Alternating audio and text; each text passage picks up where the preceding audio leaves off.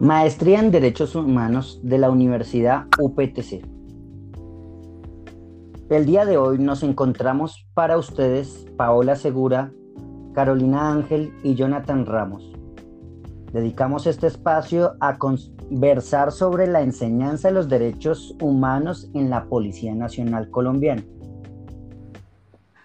Una vez realizada una investigación al respecto, nos permitimos traer las apreciaciones recogidas sobre el tema, partiendo desde la premisa de identificar por qué educar en derechos humanos, para lo cual contamos con el apoyo de Paola Segura.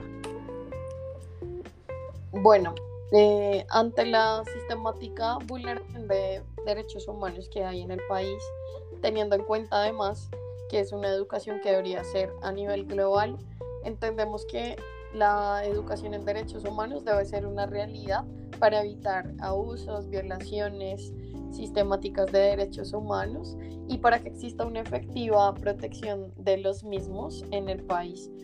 Eh, creemos que debe ser una educación consciente, informada para toda la ciudadanía, no exclusiva de la Policía Nacional, aunque sabemos que es el tema que nos convoca, pero debe ser un tipo de educación que escale a todos los niveles, no solo en la educación formal y no formal, sino también en lo comunitario y debe ser un tema urgente de tratar.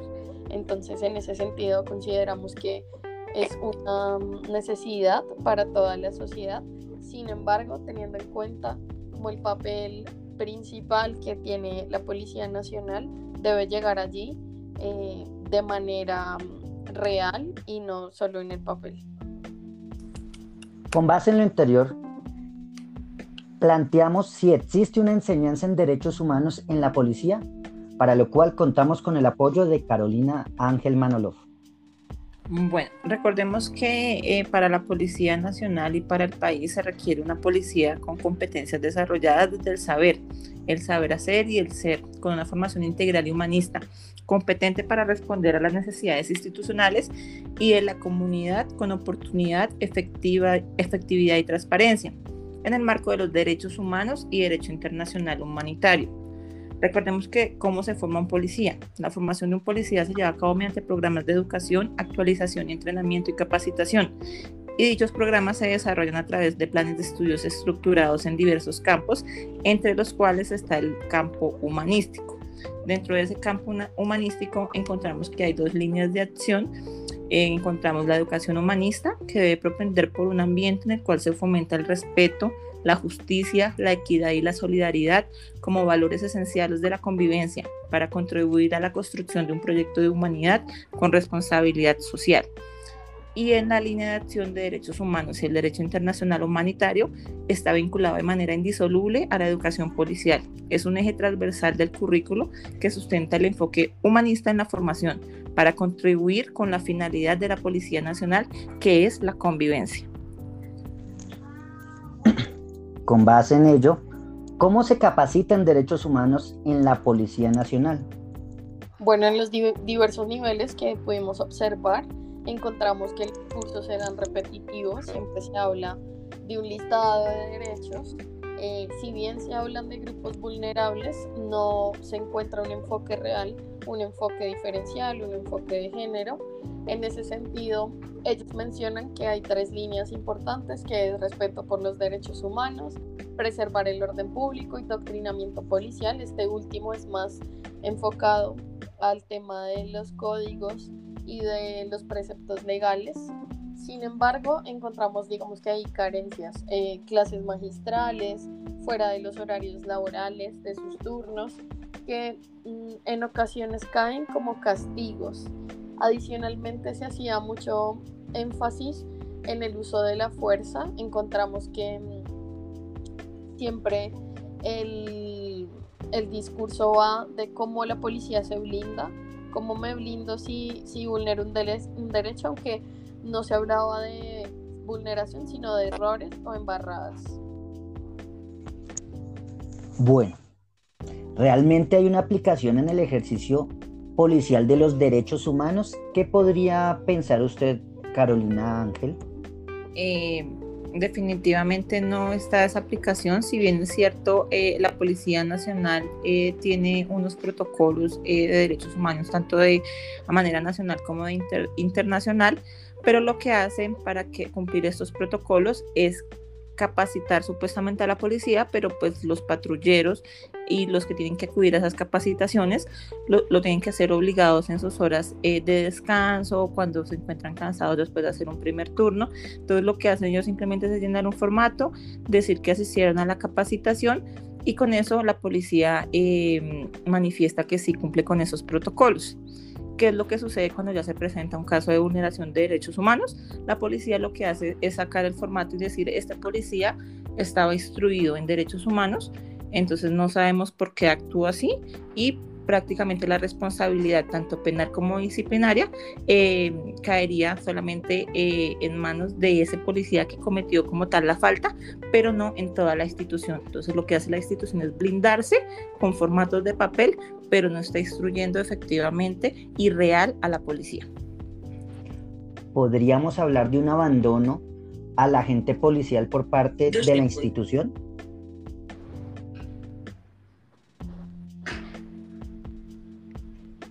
Doctora Carolina.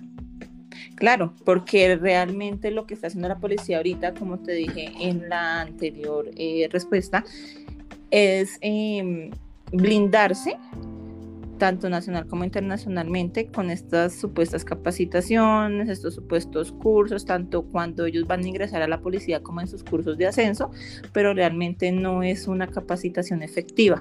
Asimismo, eh, los que sí cumplen, digamos que con esa capacitación, no pueden tomar una decisión a, a, a, a conciencia y decir, si por ejemplo en este caso que estamos en un paro nacional, el policía no puede decir, no, yo me opongo a ir a, cierto, a, cierta, a cierto lugar donde se están presentando disturbios y atentar contra el pueblo. Yo no puede decidir por sí mismo, sino que él tiene que recibir órdenes de, pues, de los altos mandos y de, en este caso, del, del gobierno, que es, digamos, que el que cumple como, como, como el jefe de las fuerzas militares.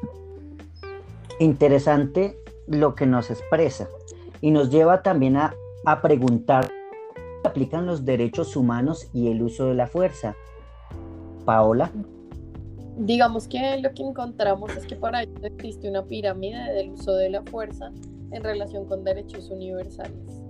Eh, si bien mencionan que debe, en cada procedimiento se debe informar al superior jerárquico sobre ese uso de la fuerza para que no haya vulneración de derechos humanos, acá nos creamos sin sabor y nos queda la pregunta de realmente sucede, por ejemplo, eh, la actual coyuntura del, del paro nacional.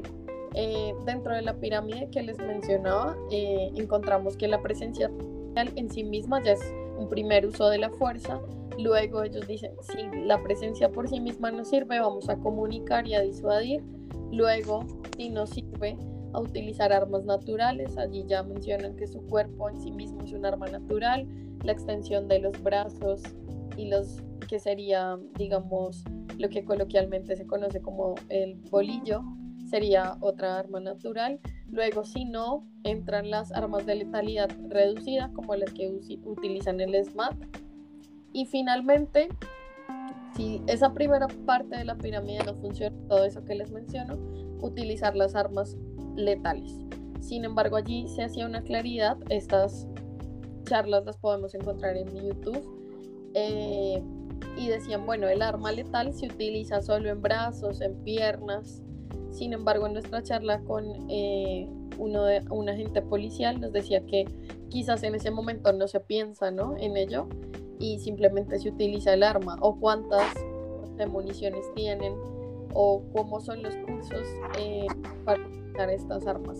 Entonces hemos encontrado en las marchas eh, uso de armas eh, ante alguien que te arroja, no sé, un ping-pong con pintura o que se dispara en, en, el rostro o en partes, digamos, vitales, lo que preocuparía la, pues esta relación entre la fuerza y los derechos universales.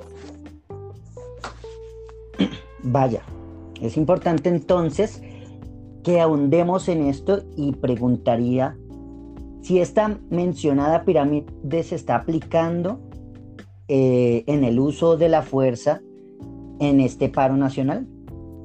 Doctora Carolina.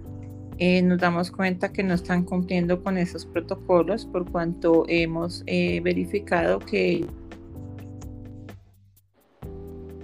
población civil y en cuanto al uso de la fuerza como está establecido tampoco lo están cumpliendo pues porque hemos visto casos como el de Dylan Cruz que simplemente llegaron a, disparar esas armas y lo que hicieron fue pues atentar contra la vida de él y no solo de él sino de otras personas que han perdido sus extremidades, sus sentidos por estas armas que simplemente la policía lo que hace es llegar sin dialogar, sin hablar con las personas, sino de una vez a usar el a usar la fuerza. Ok. Me gustaría saber la posición de las dos respecto a la formación en emociones de los derechos humanos.